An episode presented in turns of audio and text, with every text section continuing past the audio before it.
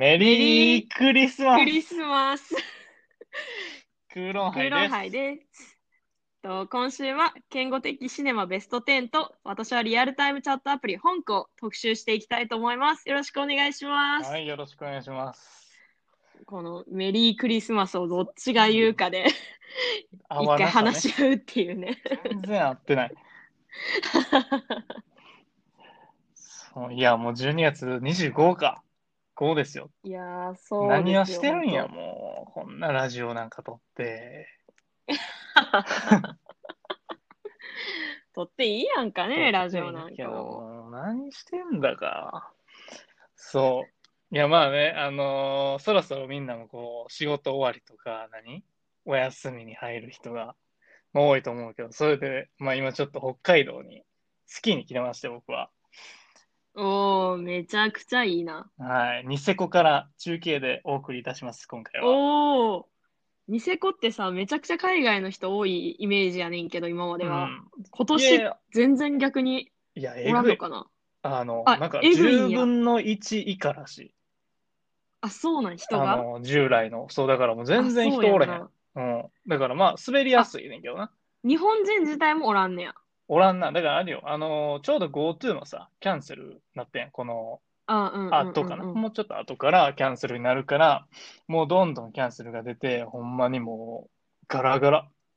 だからもああ、そうなんや。う、むちゃくちゃに滑れる。うおう、あ、じゃあ、健吾からしたらね。そうそうそうそうそう、嬉しい。まあ、ということで、もう年の瀬ということで、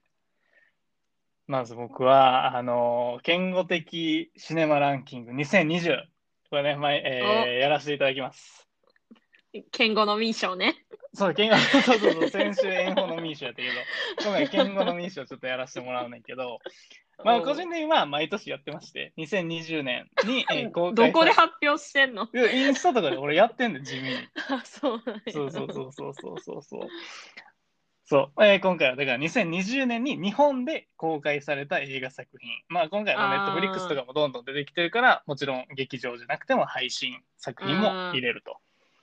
はいはいはい。はい。いうことでちょっとベスト10を。え今回ね、えっと、40本見ました。今年の、今年公開の映画は。うんうんうん。まあやっぱりやってる本数も少ないんで、まあなかあ、もうなか全部記録取ってるんや。全部エクセルに書いてます。気持ち悪い。エクセルに、はい。エクセルもびっくりよ、こんな使われ方されてるって言って。もうね、ちゃんとうん、何年に作られて監督誰かとか、もう全部スプレッドシートに書い,、えー書いた上で、ちょっ逆にフィルマークスとかじゃないんや。と、フィルマークスもやってます。あ、ぜぜあひフォローの方を ぜひお。願いしあ、ます。私もフォローしてください。はいはい。はい、じゃあ早速ですね、えー、第10位。ドゥドゥ1917、命をかけた伝令ああ、はいはいはいはいはい。と、まあ、アカデミー賞も取ってましたけど、まあ、第一次世界大戦で2人の若きイギリス製のある一日を全編ワンカットに見えるように密着して追いかけるっていう、まあ、スタイルの映画で、まあ、うんうんうんサム・メンデスという監督のですね、なんか実際の、えっ、と、西部戦線という、まあ、戦争で、えっ、と、伝令兵を務めた監督のおじいちゃんの話をもとに制作された映画と。おー、ずちょっと見てへんからさ、今なんか初めて知んねんけど、あそうなんや。そうなんですよ。はい。ということで、まあ、なまあ、何がすごいかっていう、まあ、言いますと、まあ、前編、まあ、ワンカット映像と、まあ、決してこう、なんていうの、あの、ほんまにワンショットで撮ってるわけじゃないけど、そういう風に見えるように撮ってる。あー、安心した。2時間ワンカットってどんなリハーサルしたら撮れるんやろうと思って。そう。だから、あの、ほんまに進んでる時間は、多分これ、10時間ぐらいの話。半日ぐらいかな。うんうんうん。それが、まあ、例えば、その目の前に人が通ったりとか、うん、あの黒い空間、暗い空間にカメラがパンし入ったた瞬時とかに、間でこうト時間経過したりとか、トランジションするようになってる。まあ、なんかこういう全編ワンカット風映画といえば、まあ、なんかバードマンとかが結構まあ記憶に新しいけども、今回はやっぱりこう障害物のない野外での撮影なんで、こう難易度が爆上がりしてるっていうので、まあだからそういうとんでもなく綿密に設計された映画なんやろうなっていうことで、なんていうの？そういうカメラマン好きの人にはまあ超おすすめっていう。カメラマンの確かに確かに。そうそうそうそう。だからまあ、なんか小道具とかいろいろね、CG とかごまかせないレベルで、まあ、あのーあと周辺の兵士とか、あの、カメラが常にこう役者さんに近いから、まあ、エキストラさんも大大量にいて、まあ、なんかすごい大変なんやろうなと思って、まあ、結局なんかそのゲームみたいに、こう、POV のゲームみたいに、まあ、主人公の隣にいるような感覚にさせることができてて、あの、本当にすごいね。あの、で、まあ、何よりこう画面がとても美しくて、夜のシーンのこうひ炎の光と影をバックにした戦場とか、本当ため息レベルで、うん、すごいね。はい。まあ、なんだけど、まあ、高い技術で撮ってて、それは楽しいねんけど、まあ、贅沢に言うとちょっと物語は若干単調なんで、まあ確かに10時間の話をさ、2時間でどう起承転結つけるかってちょっと難しそうな話ではあるなってそいうそうそう、兵士がね、こう、歩いて目的地に向かっていくっていう、まあ、だけの話なんで、まあそこはまあちょっとあるかなっていう。まあけど、なんかその、一番初めのオープニングとエンディングがつながってたりとか、なんかその、時間の経過と仕方が、まあ、結構面白い。ので、うんまあそういうところは、まあ、演出的な意味で。うんそうそうそうそう、まあ、そういうところは見てて面白いなと思うので、こちら10位にしました。えー第9位、ウェーブス。とどうなの？日本でどれぐらいなんか注目度があったのかは知らんけど、まあいろいろ最近こう話題作が多い A24 の、まあ、作品でですね。あー、ウェーブスね。これ、日本公開されてたんや。うん、されてた。なんかミニシアターとかでうんうんうんうんうん。されてた。うん。そうなん、なんかさ、その A24 の映画ポスターとかってすごい話題になるやん。うんそのうんえ日本で公開されてるのにめちゃくちゃおしゃれみたいな感じで。はい。それでなんか、ああみたいなって思ってたけど、日本で公開されてることすら知らんかったわ。あ、マジで？そうなんかこのポスターもさ、結構もう、パッと見、ああ、A24 24っぽいなっていううんうんうん、うん。感じがするよね。で、まあなんかこう、えーこれは、まあ今の音楽シーンをリードする、なんか現、えー豪華アーティストたちが作中の、えー劇を、えー劇中を飾る、まあ、青春ドラマ。なんか、プレイリストムービーって呼ばれてて、へえ、その場面にあった、というか先に監督はその曲を決めてたの。そのまず、こういう曲を流した映画を作りたいなっていうプレイリストを作って、えー、新しい。そこにこう場面をこうつけていったっていう順序で作られてて、で、こう話はフロリダで暮らす高校生のタイラーは成績優秀でレスリング部のスター選手だったが、ある夜取り返しのつかない悲劇を起こしてしまう。その悲劇はタイラーの妹エミリーや家族の運命を大きく変えていくことになるっていう話で、なんかポスター見たらさ、なんかめっちゃチャラ、うんチャラいやん、なんか。うん、あっちもチャラ映画なんやと思ってた。チャラ映画で、まあまあそういう映画なんでしょうねって思いながら見たら、なんか思いのほかめちゃくちゃ重い映画で、へえ。そう。で、なんかその、まあ、監督、ちょっとね、読み方、トレイ・エドワード・シュルツさんっていう方は、まあ、結構癖のある監督で、まあ、変なカメラワークとか変なトランジションの仕方をすることが多いねんけど、まあ、それがなんか結構いい形で音楽とか色彩と混ざり合って、もう驚き、結構驚きの映画体験ができた。なんか、あんま見たことないタイプの映画。え、じゃあ、カラコレとかもこういうなんかポスターみたいな感じで、ちょっとビビットというそうか、なんか不思議な色彩感そう覚。、ちょっとうるさいぐらい。あー、確かに空とかうるさそうやなって思った。うんなんかこれ、シーンのスクリーンショット見てて。そうそうそうそう。あだからなんかこれは結構その自分の家族の問題をなんか映画に落とし込んでるらしく、なんかそういう映画作りを通して自己セラピーをしていくっていうので言えば、同じ A20 組のあのアリアスター、あのヘレデタリーとか、えーミッドナイト、あ、ミッ,、えーなミッドサマーか、の監督っぽい作り方をまあしてて、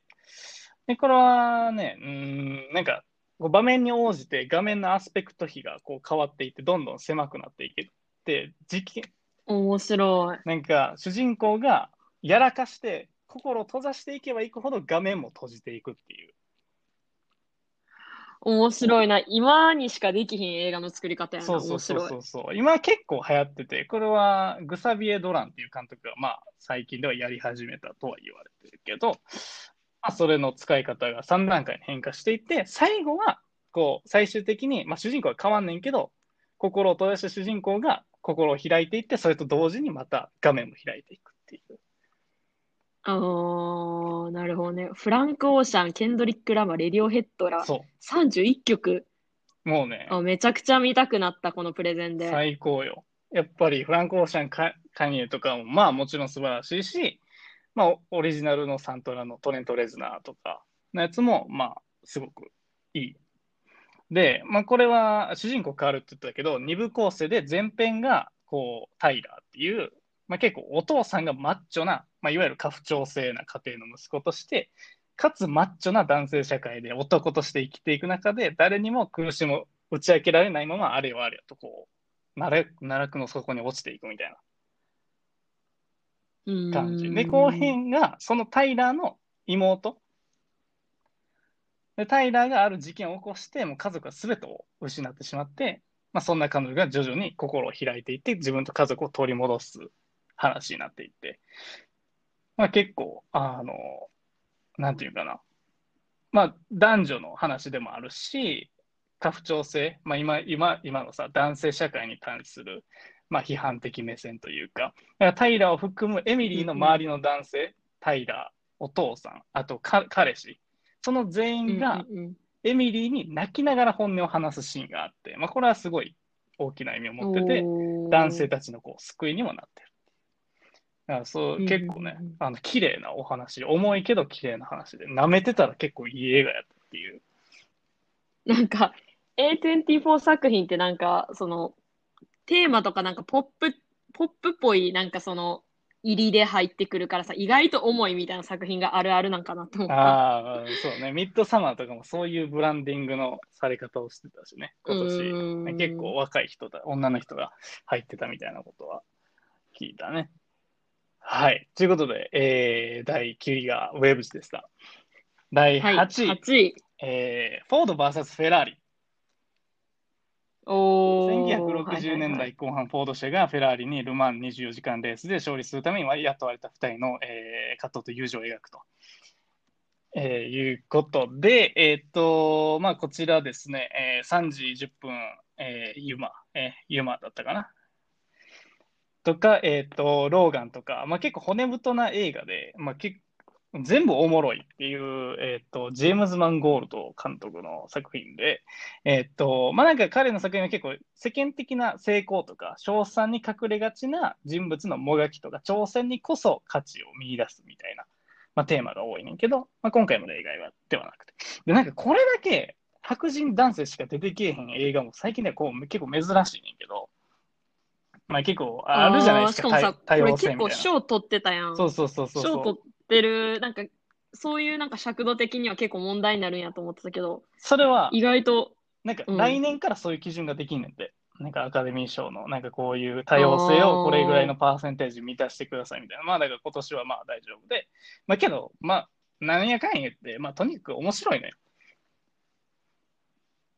で、なんかそのレースシーンはもちろんなんやけど、こう人間ドラマが結構よく書き、えー描き込まれてて、こうすべてが、こう、なんていうの、目線でのとか、表情とかの演技が素晴らしいし、で、なんかレースシーンも CG なし。で、現代のマシンに当時のボディを乗せて実写走行して撮影してるから、まあ結構臨場感が半端なくて。で、常にその車の撮り方って下からこう見上げて撮ってる。で、そういったなんかこう、下部組織、まあその、なんていうの、えー取締役からああだこうだ言われる下の、いわゆる立場的には下の人からの上を見る視線というか、その視線で車を見上げてるっていう、まあ、常にそういう撮り方をしてて。で、やっぱりこの臨場感が半端ないので、えっ、と、もう鑑賞中になんかアクセルを踏みたくなるとか、左、え右足に力が若干入るみたいな。えー、面白い。そうそうそう。でだから、えっ、と、だからまあシンプルに車がかっこいいし、話もかっこいいし。で、まあなんかシーンごとの人物の立ち位置とか、さりげない仕草、目配せとか、そういうまあディテールもすごい完璧で、まあヒューマンドラマにまあ説得力があって、まあ終始こう熱くなるっていうことでですね、こちら、えー第8位に選びました。あの、もうシンプルにね、なんか面白い。何も考えずに。えー、ちょっとね、なんかその、車とか興味ない人にはハードル高いなってちょっと思ってたけど、いや、多分、ね、押すなら見てみようかな思うと思う、普通に。あ、本当？ううんんうんうん。はい。えー第7位。えー燃ゆる、はい燃ゆる女の肖像。18世紀フランスを舞台に望ま望まぬ結婚を控える貴族の娘エロイーズと彼女の肖像画を描く女性画家マリアンヌの鮮烈な恋を描いたラブストーリー。たしこれは確かフランス映画かな。で、まあなんかこう、非常になんていうのかな、あの、抽象度が高くて、まあちょっと分かりにくいっちゃ分かりにくいねんけど、なんかこの、まあ女性間のまあ恋愛の話なんだけど、言ってしまえば。で、その、まあ恋愛っていうのは相思相愛っていうのがあって、で、その関係っていうのを見る、そして見られるの関係性で、えー描いていて、つまりそれは思い、思われるっていうのを、えっと、目線で描いてる。だから非常にこうビジュアルで表現してて、なんかその映画的。で、こう誰が誰を見てて、で、その見られてる誰かは誰を、そして何を見てるのかとか。で、あるいは誰が何を見てないのかとか。まあ、そういう、あと振り向く、振り向かないとか、そういうのだけでスリリングっていう。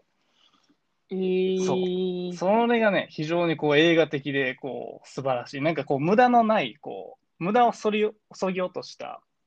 あの、象徴的な映画で、こうなかなか、あの、素晴らしいなと思います。で、なんか女性がね、3人出てくんねんけど、でそれぞれ、えっと、仕事、結婚、妊娠と、女の人がまあ経験、まあ一般的に経験する。で、そこに、それにあたってぶち当たる事象、まあ問題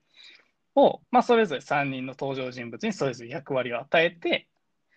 まあ表現している。で、まあ極端に女性しか出てこなくて、それで逆にこう、純粋なラブストーリーを実現させて、で最後ね、男が、その3人の女の子がキャッキャキャッキャ言ってた部屋に、なんか朝起きたらおるみたいな。それがめっちゃ違和感で、えー、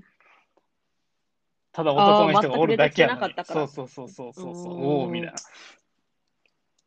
で、まあなんかそう、18世紀フランスを舞台にしてる、なんかこういうなんか女性の同性愛の作品って多分ほとんどないよね。ないね。絵画の映画なんで、こう、それぞれワン、映画自体もワンカットワンカットが、こう、映画、あ絵画のように、こう、綺麗で。うんそれも、まあ見てて楽しいし、で、最後、ラストはほんまにその今までやってきた見る、見られるの、こう、最高潮が来る。もう語らずに、おー、みたいな、えーこっち見てよ、みたいな。なあ、こっち見て。なんで、で、まあなんかその、最終的に見る、見ないは、まあ言いませんけど、まあ最後の解釈は分かれるところで、まあけどそれはすごいね、感動的でおすすめでございます。ちょっとハードルは高めやけど、すごいよ。あまあ、フランス語映画はね、確かにちょっとハードル高いけど、うんおすすめです。見てみたい。はい。えー第6位、えーリチャード・ジュエルです。えーこちら、1996年アトランタで起きた爆破テロをクリント・イーストウッド監督が映画化、オリンピック開催で沸くアトランタで警備員として働くリチャード・ジュエルは、公園に仕掛けた爆弾を発見し、多くの命を救ったが、事件の容疑者にされてしまうう。あのー何個か前のさ、ポッドキャストで、ネットフリックス界が、あの、マインドハンターが好きみたいなこと言ってたやんか。はいはいはい。それがさ、プロファイリングの話で、みたいな。えうんうんうんーマインドハンターはプロファイリングという手法を確立していく話みたいなの言ったんやけど、これは、そのプロファイリングを使って、全く容疑者じゃないのに容疑者にされたリチャード・ジュエルさんっていう。うーん。そうはいはいはいはい。だから、まあなんかその人はちょっと、なんかお母さんと、40歳ぐらいのにお母さんと住んでて、ちょっとお腹も出てて、なんか、俺は警察官になりたいんだっていうのをずっと言ってるみたいな人がいてて、いや、こいつやべえやつなんじゃないかってなって、ほんまは人を救ったのうんに容疑者にされるっていう。かわいそう。それでね、なんかその、俺も法の番人の一人なんだっていうのを取り調べ中にずっと言ってんねんけど、その過剰な正義感がない余計にその、変な人変な、そうそうそうそう、それを加速させてしまって、こう見てるこっちもハラハラさせられるっていう、もうそんないらんこと言わんでええのに、リチャードっていう、なんか、ママの気持ちで見ちゃう。で、まあ、これはなんか実話で、で、まあ、もちろんストーリーの行方が見えてるっていう題材の中で、しっかりとこう見応えがあって、かつエンタメとして、なんか面白く仕上がってるのは、まあ、さすがこう、いい人との作品やなということで。で、まあ、全体的にこう、テンポもすごいいいテンポで進んでいって、で、結構重いテーマなのに、めっちゃ見やすいし、飽きないし、で、最後のこう、リチャードたちと、まあ、捜査官が対峙する場面での、まあ、爽快感っていうのは、本当に素晴らしいです。で、まあ、スニッカーズとか100ドル札の小物使いもとても映画的でいいかな、いいと思います。はい。で、まあ、ちょっと、おお、すに、さらっと流されたけど、普通に気になるね、それ。これ、そうそうそう。小物使いね。うん。まあ、あの、見る前提で話してるので、えっと、まあ、その、本人役の、なんか、ポール・ウォルター・ハウザーさんっていう役者さんと、本人のリチャード・ジュエルさんが、なんか似すぎてて、なんか劇中のニュース映像で本人が登場してんねんけど、もう全然気づかなくて、後から見たら、おい、本人なんこれみたいな。終わってからさ、なんか本人の映像とか流れる映画とか結構あるけど、まあ、これ劇中に出てたりとか、あとは弁護士役のサム・ロックウェルさんとか、まあ、とても良かったなと思います。まあ、ただ、ちょっと一個気になるのは、なんか FBI とか記者の書き方がちょっと、描き方がちょっと浅くて、なんか悪者という箱物としか、なんか機能してなくて、それはちょっと、なんか、どうなんやろうなとで、あと、なんか女性記者のキャラがほんとひどい。なんか、あんな、まあ見てください。なんかこの描き方、なんか癖ある感じに描きすぎてるみたいな。そうそうそう。まあなんか FBI、まあ悪者、この作品では悪者ね、みたいな。その人たちの葛藤はあんまりなく、みたいな感じで進んでいくから、まあそれはまあどうかな、みたいな感じには思うけど、話はめちゃくちゃ面白いです。えー第6位。これ半分。やばい。急がないと。はい。第第5位。えっ、と、海辺の映画館、キネマの玉手箱っていう。こちら、えっ、と、今年ね、4月に82歳で亡くなられた、あの、大林信彦監督監督という、えーですね、えー監督の、えっ、と、まあ、遺作ですね。えっ、と、つえーが、えっと、尾道の海海辺にある映画館、瀬戸内キネマが、えー閉館をむ迎える夜、日本の戦争映画特集を見ていた3人の若者が突如、突如スクリーンの世界にタイムスリープしてしまうっていう、まあ、映画でですね、この大林監督って、あの、時をかける少女とか、うんうんうんうんうん。で、あの、多分僕らの世代やったら、あの、細田守のアニメバージョンを知って有名やと思うけど、まあ、元はこの人が映画化してて、まあ、そういうなんか、ローカル、尾道とかを使ったローカル映画とか、あとはアイドル。その時は原田知世が主人公やったけど、アイドル映画とか今ではこう結構当たり前のジャンル映画の走り的存在の方で、なんか、めちゃくちゃ癖のある人で、なんか突拍子のない撮影とか編集とかする人で、まあ、なかなか見てて慣れない人は、肝ってなるかもしれない。えー、あの、その演出自体にってこと？そうそうそうそう。ほうほうほうで、この間なんかもう映画の一作目からも一貫して反戦、戦争反対を訴え続けてて、まあ、戦争によって命を落とした若者を登場させて、まあ、映画の中で青春を味わわせてあげてきたっていう。だから、まあ、よくお化けが出てくんねんけど、あの、大林映画には。だけど、全然怖くないっていう。はい。で、本作は、えっと、まあ、その色が結構、さらに強く出てて、まあ、映画館に来た映画を知らない3人、若者3人がスクリーンの中で、明治維新から、えー第二次世界大戦までの日本の戦争を追体験していくと。で、その3人は、まあ、まさに我々鑑賞、まあ、僕ら、映画を見てる人たちのことで、この映画を見て、あなたはどうしますかと、こう、亡くなる前の大林監督にこう言われているような感じで、まあ、なかなかですね、えっと、独特の見た目とテンポにあふれる3時間ある映画なんやけど、かつね、情報量と速度がマジえぐくて、ほんと脳が疲れる。これが81歳で作ってるとは思えん。しかも、監督、脚本、編集全部やってて。なんかさ、今軽く、あの、シーンの写真見てるんやけど、なんか背景は実写ではないの？そう、なんかね、ベタバリ、なんか、アニメーションとか混ざってたりとか、なんか変な、後ろバック写真だけとか、結構学生演劇みたいなバックグラあ、ウンド。そうそうそうそうそうそう。それをわざとそうやってるっていう。へーなるほどねセリフとかもすごい全部棒読みで、あえて。おーおーおーおだからまあ、あの、いきなりこれをみんなちょっと難しい、てか、ついていけないかもしれないけど、まあ今年を代表する映画ではあるかなと、えー思って、えっと、まあご冥福をお祈りします的な感じで、これは、えー第5位選びました。はい、えー第4位。ーはい。ででん、アンカットダイヤモンド。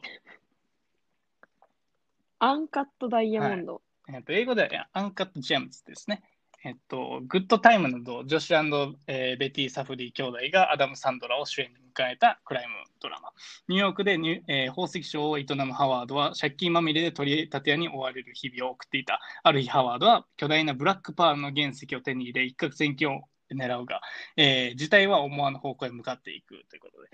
これは、あの、ネットフリックスオリジナルなのよね。で、多分ね、めちゃくちゃ好き嫌いが分かれる映画やと思う。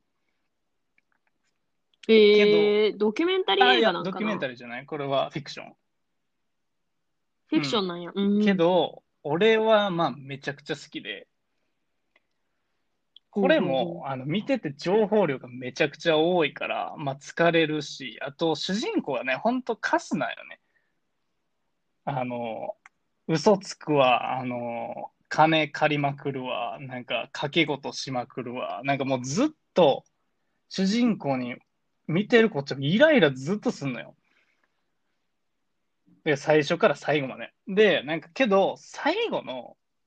あの、なんかね、バスケの賭け、賭け事をしてて、どっちのチームが勝つかみたいな。ほんで、まあ、敵役の人とその人と、まあ、一緒にテレビを見て、最後どうなるかみたいなシーンがあんあんねんけど、で、それをね、こう、なんだかんだ、こっちもテレビ画面を食い入るように見つめてて、もうアドレナリンの出方が半端なかった。それまでのイライラはもうマジでぶっ飛んだね。で、なんか、それ、そのアドレナリンの出方の反動で、あのあっけない終わり方に本当に唖然としたし、ほうほうほうほうこれはね、あの、マジで好きやった。で、えー、面白い。初めて聞いたわ、あマジで？この映画。日本ではあんまりあれかもね。で、なんか映画って大抵、なんか成長すんのよ、主人公って。うんう。けどね、もう何も成長せんへんし、何もドラマはないねん。けど、こう、あの一瞬の大興奮を彼と、あと敵と味わえたなら、まあ俺はそれでいいかなって思う。で、なんかこれはね、なんかニューヨークのダイヤモンドビジネスを営むユダヤ人がまあ結構多くて、で、なんかそういうのって、まあ、今まであんまり映画では描かれてこなかったユダヤ人像やけど、まあ、実際そうで、イスラエルでも IT 産業の前は、ダイヤモンド産業がまあトップシェアの国を代表する産業で。でなんかそうういう、えっと、ニューヨークでも、その、ダイヤモンドビジネスをすることで、結構、えーセレブとかの、えっと、交友もすごいできてるのが、こう、ユダヤ人で、でそれを描いてると。で、なんかこう、結構ヒップホップの文脈で見てても面白くて、そのセレブリティっていうのはヒップホッパー。例えば、えっと、ウィークエンド、ザ・ウィークエンドが出てたりとか、結構フィーチャーされて出てます。だから、あの、ウィークエンドのさ、最近一番新しい、あの、何やったっけ？アルバムの名前。ザ・アワーズやったっけ？ああ。ブリン、 Blinding Lights みたいな曲が入ってる After Hours っていう曲。あ、えっと、アルバムのカバー写真が、てかアルバム写真が、あの、ウィークエンドが鼻血出して笑ってる写真なんやけど、これは、はいはいはいあの、アダム・サンドラー、この映画でアダム・サンドラーの彼女を寝取ったウィークエンドに怒ったアダム・サンドラーが顔ぶん殴って血だらけになるっていうのから撮ってんのよ。どういうこと？この映画の中で映画の中で、その、うん。まあ、ウィークエンドが売れてないウィークエンドを役として出て出てくるのよ。ほんで、その主人公の彼女を、まあ、寝取って、で、それに切れた主人公が、あの、ウィークエンドを殴るシーンがあるのよ。えー、お、そのまま使ったんや。ここの顔の写真になってる面それが結構。ヒップホップ文脈で面白くて、アメリカではそういう界隈では、ラッパーとかがね、試写会とかいろいろ、えーめっちゃ来てて、そういう界隈では話題になった映画ですね。はい。はい、ということで、あとトップ3。やっとやっとすいません、長くなった。ごめんなさい。ちょっとささっといきます。はい、トップ3、えー、第3位。ドルルルルトゥン、ハチドリ。ハチドリ。はいえー本作が長編デビューとなる韓国で最も注目の監督の一人、キム・ボラ監督が、えー自身の少女時代の体験をもとに描いた人間ドラマ。えーベルリン映画祭をはじめ数々の映画祭で50を超える賞を受賞しました。で話がですね、えっと舞台が、えっと1994年、えーせえー経済成長期の韓国ソウルで暮らす14歳の少女には自分に構ってくれない大人やうまくいかない友人関係に悩み、えー孤独な思いを抱えていた。しかし、ウニの通う塾にやってきた、えー女性教師4児との出会いがウニの心にささやかな変化を起こしていくということでですね。これは、あの、2時間、ずっと心震えてた。えあーの、完成度が高すぎる。本当に。で、どういう意味での完成う度ーん、そうね。なんやろ、その、多くを語らずに、目で語ったり、手で語ったりとか、誰がどこにおってとか、あとは、まあ、いろいろ要素はあんねんけど、もうオープニングからこう、ふ不穏なふ雰囲気があって、それが、まあ、結構家族に感じてる疎外感とか違和感っていうのを、えーっと、まあ、主人公の中にあるよっていうことを見せてて、かつそれがどの家庭にもあることですよねっていうカメラの引き方をしていって、そこでハチドリってパッて出てくるんだけど、お、それが、それから始まって、お、やべえな、これと思って。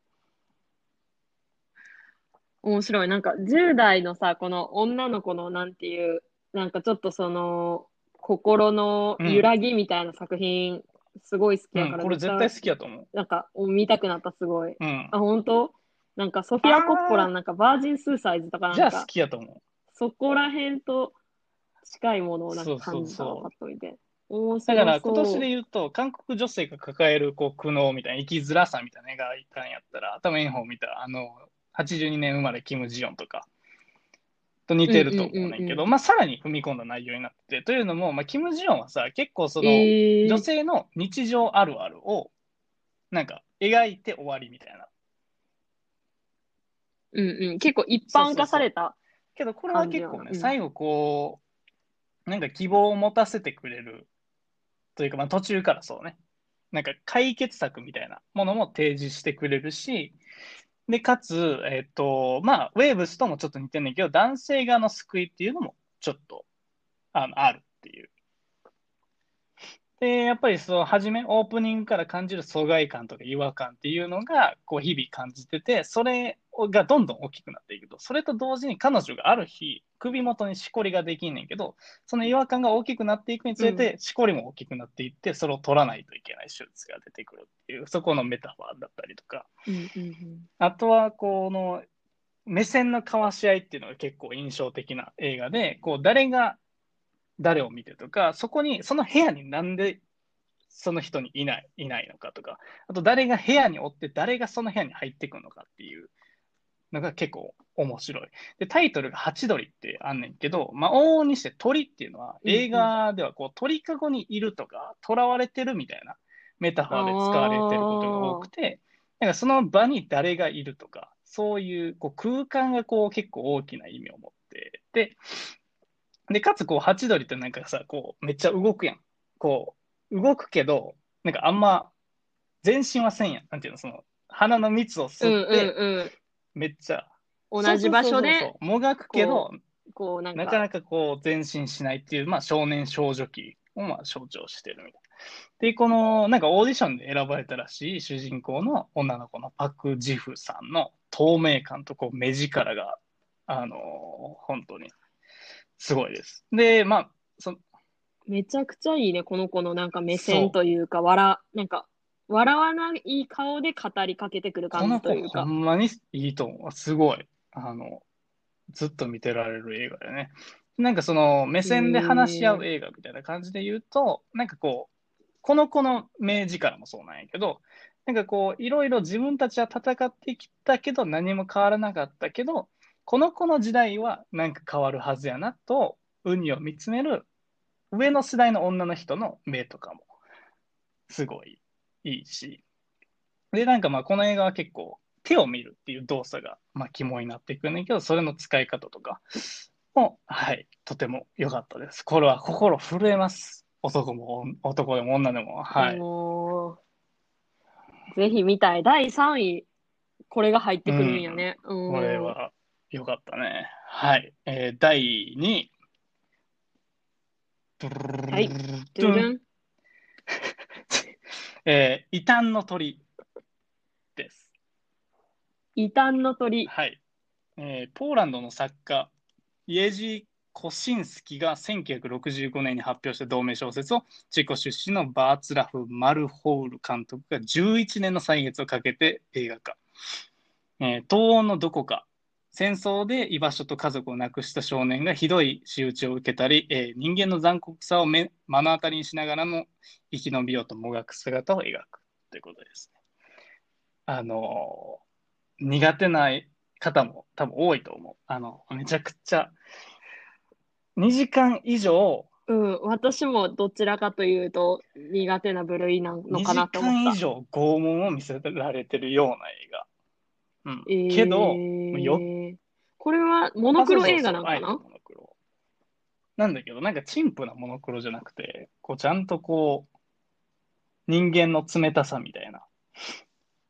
そういうのがこう、強調されてて、まあとてもいい使い方やなと思ってて。で、まあ、よくぞこんな映画を撮ってくれたなっていうので、なんかそのユダヤ人がまあ差別されてて、まあ、具体的にどことは言われてないし、まあ、ホロコーストの話でもないねんけど、まあ、それ実際差別されてて、それがこうマックスに達してた時代、こう彼らに手を下したのはナチスによるホロコーストだけじゃなくて、その土地土地に住んでる普通の人、村人やったりとか、だったっていうことが明るみ。な。だからなんかもう冒頭からね、ほんま異常なんよ。なんかその、あの、主人公がか可愛がってる動物がいて、その動物が子供にいじめられて、みたいな。もうそっからもう残虐性と理不尽さが炸裂して、ほんま、もう開始5分ぐらいで頭ぶん殴られたんちゃうかなっていうぐらい衝撃を感じました。で、面白い。なんか、ここ数年なんか、ほんまにいじめ合ってる、いびり合ってるのは、なんか、下の方にいる層同士やみたいな話があったりとかしたあーはいはいはいはいはい。よその、何の作品か忘れたけ？ど。から、ちょっと、おーいや、なかなか重そうな。あの、で、まず最初に、こう、家族が、まあ、離れ離れになって、あおばあちゃんに預けられててんけど、まあ、そのおばあちゃんがある理由で亡くなっちゃって、でそれ以降、まあ、少年はこう、居場所をこう、転々とすることを余儀なくされんねんけど、もうほんま、この子は疫病神かって思うほど、行く先々で差別、虐待、性的虐待も、を経験することになって、もう、どれもこれもひどくて。で、まあなんか少しはちょっと、ああ、マシな人と出会えたかなと思っても、なんか結局さ、こうカトリックと性的虐待の事件とかさ、あとなんか戦争孤児とか、まあ今でもこう社会的問題視されてる事態に陥っていって、で、まあなんかその、まあ原題がなんか Painted Bird っていう、まあ色が塗られた鳥っていうので、であるように、こう色を塗られた鳥は元の群れに全く歓迎されないっていうように、その少年は誰からも疎ましがられて、もう暴力と悲劇の矛先になっていくっていう、もう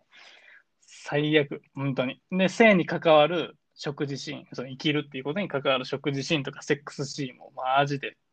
胸くそやし、なんかこう、モノクロやがゆえにこう示すっぽさが余計際立ってると。まあ、なんだけど、こうラストの少年の気持ちだけ、え表情だけがちょっとほんの少し未来を感じられる、これ唯一の救いで、なかなかこう半端な気持ちでは直視できない映画やけど、まあ、絶対見るべき映画ではあると思ってて。う。うんん、気になった人はぜひそのポスターだけでも見てほしいかも、この結構。写真だけでも結構その世界観みたいなのが伝わってくる。昔なんかワンナイっていうあのコント番組があったけど、そこで首から下まで埋められて、カラスに顔食べられるっていうコントあったけど、それを地で行く映画ですから。うんすごいな。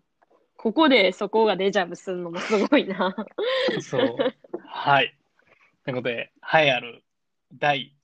1位。まあ、あれですねわか。るかもうわかるよね。はい、第1位は、えーパラサイトです。あれですね。もうね、もうやっぱりこの映画はまあ正直話外せませんわ。で、まあ、なんか俺は、そっか、パラサイトって日本公開そう。2020なん俺はそうや。2019に見たけど、日本公開が、まあ一応1月、今年の1月やから、まあ入れました。いやもうこれはもう説明もする必要ないと思うんだけど、もうなんかストーリーテリングとか、あと、まあ坂、水、匂いとかいろんなメタファーを使い倒して、かつカメラワークも完璧、美術も完璧、すべてにおいてもう怖いぐらいに完璧っていう映画で、で、かつ、もう今語るべき一種、まあ、格差問題、あと女性問題とか、もういろいろそういうの、えー描いて、本当すごい、あの、マジで。ね、ここ現代映画のほんまある到達点まで達してると思う、ほんまに。もうポンジュのがどうこうとかじゃなくて。いやー、パラサイトは面白いねほんまにで逆になんか映画好きの人と話すと、もうなんか完璧すぎて、なんか愛嬌がないからあんま好きじゃないって人も結構おって、もうそれぐらい完璧。そういうそそそ視点がある。けど俺はまあなんか正直やっぱりこの映画はやっぱ外せんなっていうことで第一位ですね。でそういうまあ和法とか技法とかがちゃんとしてるのに、なんかこうコミカルなタッチでちゃんとエンタメ作品としてもおもろいっていうのがもう最高よね。はい。ということでちょっと長くなりましたけど、これがえっ、と、言語的シネマランキング2020でございました。ぜひ気になった方は見てみてください。はいで、インスタとか、あツイッターとかにも、あの、今年見た映画全部バーって出して、その中から10選んでますよっていうのをまた、あの、投稿しますので、ぜひぜひ見てください。意外とテネットが10にも入ってないんよねおもろいけど、なんか映画としてはどうなんっていう感じではある、正直。うん。あ映画としてすごいかと言われるうと、んなんか、ノーランの中では、まあ、まあまあまあ、みたいな。まあ、20位には入ってるかそうなんや10には入らずとうん入ってる思う20には入ってると思う。はい、じゃあ、うんちょっと私もね、なんか2020年最後やから、こうまとめ的な話をしようと思っうんて、まあ何のまとめをしようかなと思った時に、まあ一昨日ぐらいに新しくリリースされたアプリがすごい楽しかったから、まあ、2020年のアプリまとめみたいな話をしていきたいと思います。で、なんか今年、なんかアプリ、面白いと思ったアプリ2つの軸があるなって思って、まあ、なんか1つ目は、なんか特化した機能がある SNS みたいな。例えば今までの SNS ってほとんどが写真載せれるし、DM もできるし、声もつながれたりとか、じゃあ動画も載せれるしみたいな。こういろんなことができてみたいな。SNS がこうたくさんあった中で、例えば、こう、フライデーズっていうカレンダーをシェアするためだけのアプリとか、それは、ああ、日本日本のやつ？そう。それは、そう、それはもう完全に開発者も日本のアプリやねんけど、フライデーズは Google カレンダーみたいな、そのカレンダーのアプリやねんけど、カレンダーかける SNS うんみたいな感じで、ケンゴがそこに登録してるで予定とかを全部私が見れんねん。あ、じゃあケンゴこの日、赤坂で予定あって、あ、7時に終わるから7時以降暇そうやな、みたいな。じゃあこの日、ご飯誘おうかな、みたいな。なんかそういう、なんか日本のさ、ある意味相手に気を使い合いながら誘う国民性にめちゃくちゃぴったりなんですね、それは。はいはいはいはい。から相手忙しいかもしれんから、ちょっとこの日ピンポイントで誘うのはちょっと失礼かなみたいな。なんかそういう感情にうまいこと働きかけて、日本向けのアプリやそっか、なって確かに海外やったらね、このフライデーズとか、え今日、What's up? 今日どう？で終わりよ。そううん15いける？はいみたいな感じだけど、いやー、忙しかったら申し訳ないし、この時期に誘うのも失礼かなみたいな。いや、そもそも後輩から誘うのも失礼かはいはなみたいな。いはいはい。あるね。こう、んまあまあ、いろんな感情がある中で、そう、結構私もフライデーズ使ってて、こう、2年ぶりに会う先輩とかに、とご飯行くきっかけになったりとかして、それ結構ね、実際のその行動にもつながったから、すごいフライデーズとか面白くて、あとは、あの、とっかけやったら、 Poolside うん FM っていう、なんか80年代のプレイリストを、数種類のプレイリストだけをまとめてるアプリみたいな。こう今はさ、うん。Spotify とか Apple Music でこう何万曲もう何千万曲なんかな、こう聴ける時代にほんまに数曲しか聴けへんし80年代っぽいかつその UI とかもゴリゴリのその世界観強めのアプールサイド FM? そこにもうがっつり特化したアプリっていう、そう。もともとウェブサイトがあって、結構デザインとか、そういうのが好きな人には有名ないサイトやってんけど、そのアプリが今年にも出えたっていう。これさ、いや、おそれ不思議よやんサブなス。クサービスではないってこと？一応、確かね、グッズ的なものはつながって買えるけど、それでマネタイズできてるとは思わへん。あ結構ね、あのーウェブの方、アプリじゃなくて、ウェブの方でも、ウェブおも観しっろいなかり出ててめっちゃ面白いと思う。そう結構、あのーミレミレニアル世代が好きなデザインというか、はいはいはいあえてニューレトロみたいな。こうレトロやねんけどニューみたいな世界観が出てて、これもね、80年代の数曲しか聴けへんのになるほど、ね。楽しいアプリ。面白いなっていう。やっぱなんかこの。80年代っうんて、去年とかも熱かったもんね。なんかデザインとかで言うと、ネオンとかのさ、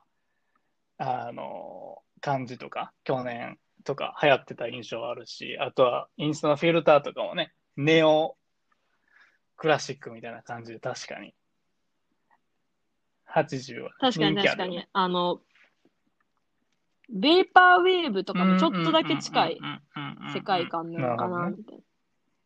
とかまあ、そうから、その、いろんなものを消した結果残ったものみたいなアプリがまあ、一個軸として面白いな、すごいなそれみたいな。いろいろありすぎる世の中だからこそ、そう、面白いなっていうのと、あとはウェルネスアプリがやっぱ今年面白かったなっていうのが一つあって、まあ一つは、まあなんかずっとアメリカとかでは流行ってたけど、あの、はいはいはいはい。瞑想アプリ。えっと、瞑想アプリですごいでかくて、それが日本上陸今年して、まあなんかこう日本にもこのウェルネスの波が来てんのかなっていうのと、あと最近一番面白いのはあのミュート？ミュートって知ってる ?AI が思考とか感情を分析してフィードバックをくれるジャーナリングアプリツイッターで最近見たかもな。やねんけど、実家で最近見あた。うん、ねあ実家でアプリ見いいわ。そうそうどんな最先端な家族なんや LINE も使いこなせへんから、うち。うん。はい、そう、はい。ミュート、ミ ュートが面白くて、まあ、なんかたまたまこれを知ったきっかけとしては、その、知り合いのその広告、えっと、制作会社がここのデザインをしてて、で、まあそこで、あ、ミュートっていうの出したんやって見ててんけど、中身もすごい面白くて、その、自分日記を書くねん、毎日。で、日記を書いて、その自分がどういう気持ちだったかを記録していく。例えば楽しいとか、悲しいとか、嬉しいとか。そうすると自分の傾向が見えてくるやん。から、その見えてきた傾向で AI がフィードバックをくれんねん。今週のあなたはこういう感じでした、みたいな。で、こういう傾向があります、みたいなことをフィードバックしてて、例えば今週はこういう単語をよく使ってました、みたいな。あそこで AI がちゃんと分析してくれるから自分を客観的に見れる。なんか今までって日記書くだけあったけど、日記からちゃんと自分のその内省みたいなことをできるっていうアプリでね、すごい面白かったし、結構界隈、ネット界隈では今使ってる人すごい増え、多いなっていう印象がある。傾向っていうのは、例えばこういう出来事とか、こういう条件があるから、ポジティブな気分にななる傾向の人ですよとか、そういうこと。最近あなたはこれについてすごく気になっていますね、みたいな。この言葉がすごいよく使われています、みたいな。なんか自分では、なんやろ、なんか、日記に書く言葉ってさ、客観的に見ないから、今こういうのを自分考えてるんやって、あんまり思う、ね気づかないことでも、そこをうまいこと分析してくれる。で、こう、ちゃんと帰ってくることによって日記を続けるインセンティブになるかもしれないね。それは。日記ってあそう続そうそうそう。そうそう。なんかちゃんと、そう、日記って今までアウトプットだけやったけど、こうちゃんとインプットもできるから、うまいことキャッチボールできてる感じね。あ、しかもこのアプリうまいのが、プッシュ通知とかもすごいうまいんよ。なんか、お疲れ様でした。今日はどんな日でしたか？みたいな。そう。なんかちゃんと対話してる感じがあって、そういうのも、まあなんか、ジェン Z とかミレニアル世代のこの多忙な人たちにはこう。向いてるんかなっていう。ミュートはね、すごい、あの、空論杯聞いてる人たちは絶対好きなアプリやと思います。そうで、この、あの、特化系の SNS とか、ウェルネスアプリとか、こう、二軸ある中で、最近一番これ面白いなって思ったアプリがありまして、それが、リアルタイム専用チャットアプリ、うんホンク。聞いたことない。本句は、こう、入力ボックスにこうタイプするやん。したら、リアルタイムでタイプしてるやつが出てくるね。うんうんうんで、かつ、それが全くアーカイブされていかないねん。例えば私が、おはようって言ったら、ケンゴがその瞬間におはようを見てくれないと、もう次の言葉に行っちゃうねん。だからリアルタイム専門のチャットアプああ、なるほどね。はいはいはいはい。なんかほんまにこう、会話ってこと？そうで上に。あ、そうそうそうそうそう。上にケンゴのチャットボックスがあって、下に私のチャットボックスがあって、こうどんどんこう電話みたいな感じで、こうリアルタイムでチャットしていく感じ。で、アーカイブも残さないし、あと打ち間違いも全部送信されちゃうねん。から、その、売ってる途中に、こう、打ち直すみたいなことも全くできなくて、本当にリアルタイムに特化。なるほどね。はいはい。ちょっとこう、話す上で噛んだりするのも、そのままこう、あ打ち間違いとしてね。はいはいはい。で、それを、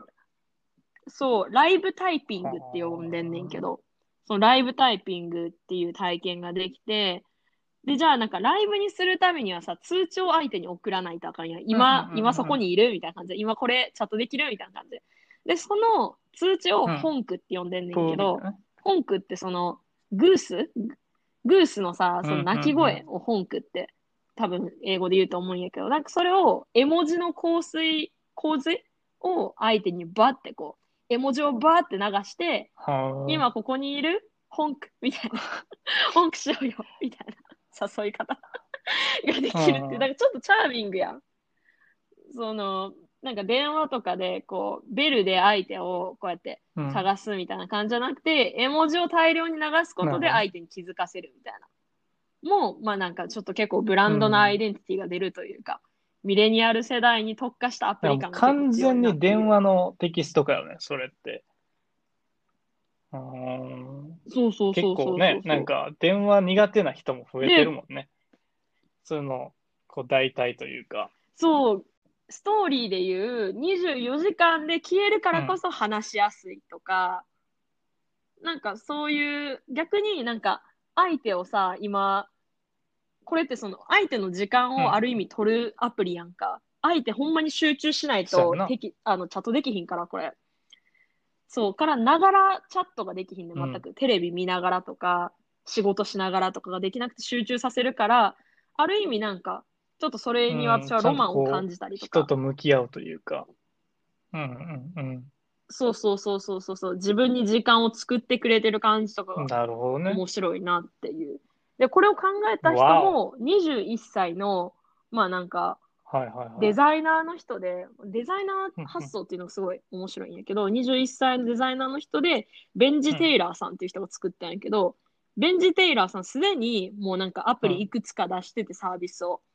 なんかそれも全体的にそのミレニアル世代向けのこう質問箱みたいなアプリやったりとか、なるほどねそういうのをたくさん出してる人。うん。LINE とかと違って、書いて消して、書いて、あ、やっぱこれにしようかなみたいな、ちょっとこうんうんうんう、エモいモーメントみたいなのあるやん。なんかそういうのが全くない、なんか雑談やけど、こう、リアルタイムやから、こう、相手に集中させる雑談みたいな、そういうちょっと矛盾もありつつ。だけど、それが本来の会話でもあるしっていうことだよね。うんうんうんうん。そうあそうそうそうそうそう。はいはいはいだから、使ってみたらね、結構久々にこんな、なんていうの？私がなんか年取ったからリアルタイムで LINE しなくなったっていうのもあるけど、久々にこんなライブ体験し、なんかさ、昔ってそう、なんか高校生の時ほどなんか、ずっと LINE するみたないなのなくないいし、なんか俺は、なんか、これ、すぐ返したら、俺暇やと思われんちゃうかな、みたいな、なんか変なフライドもさ、なんか そうそう昔あったわ。そうそうそうそうそうそうそう。そう。あと、周りがそのやっぱ忙しくなっていくにつれて、相手の時間を取ってしまってる申し訳なさみたいなのも若干感じて、こんなしょうもない話で、相手の時間を拘束してみたいな。まあなんかただその真逆よね話否定的論者の言い分は結構そ、そこよね。うんうんうん。ああ、そうそうそうそう。うんうんうんから逆におもろいっていう。ただまあなんか、最近リリースしたばっかりやから、まあ仕方ないんだけど、うんまあいくつか問題点もあって、これ多分使ったことある人にしかわからん問題点やねんけど、まあ5歳児アプリやねん、これ。どういうこと5歳児アプリってどういうことかというと、これ漢字打てへんのと、濁点と、あの、小さい「つ」とか小さい「ゆ」とかが全く打てへんのか。してないね。日本語対応がまだだそう、ちゃんとされてななくて。、なんか、機能出てたりしてるしな。うん、あの、テッあ、クそうそうそうクランチの。そうそう。ほんまにうんうんうん23日かな？日本時間はなるほ23どね日にリリースされたばっかり。から、もともとその英語向けに作られてるから、その変換する時間とかも作ってくれへんから、全く漢字に とかまあ、もそれは対応できてないってこ、いうう。交互期待って感じよね。順次対応。なるほど、なるほど。そうそうそうそうそ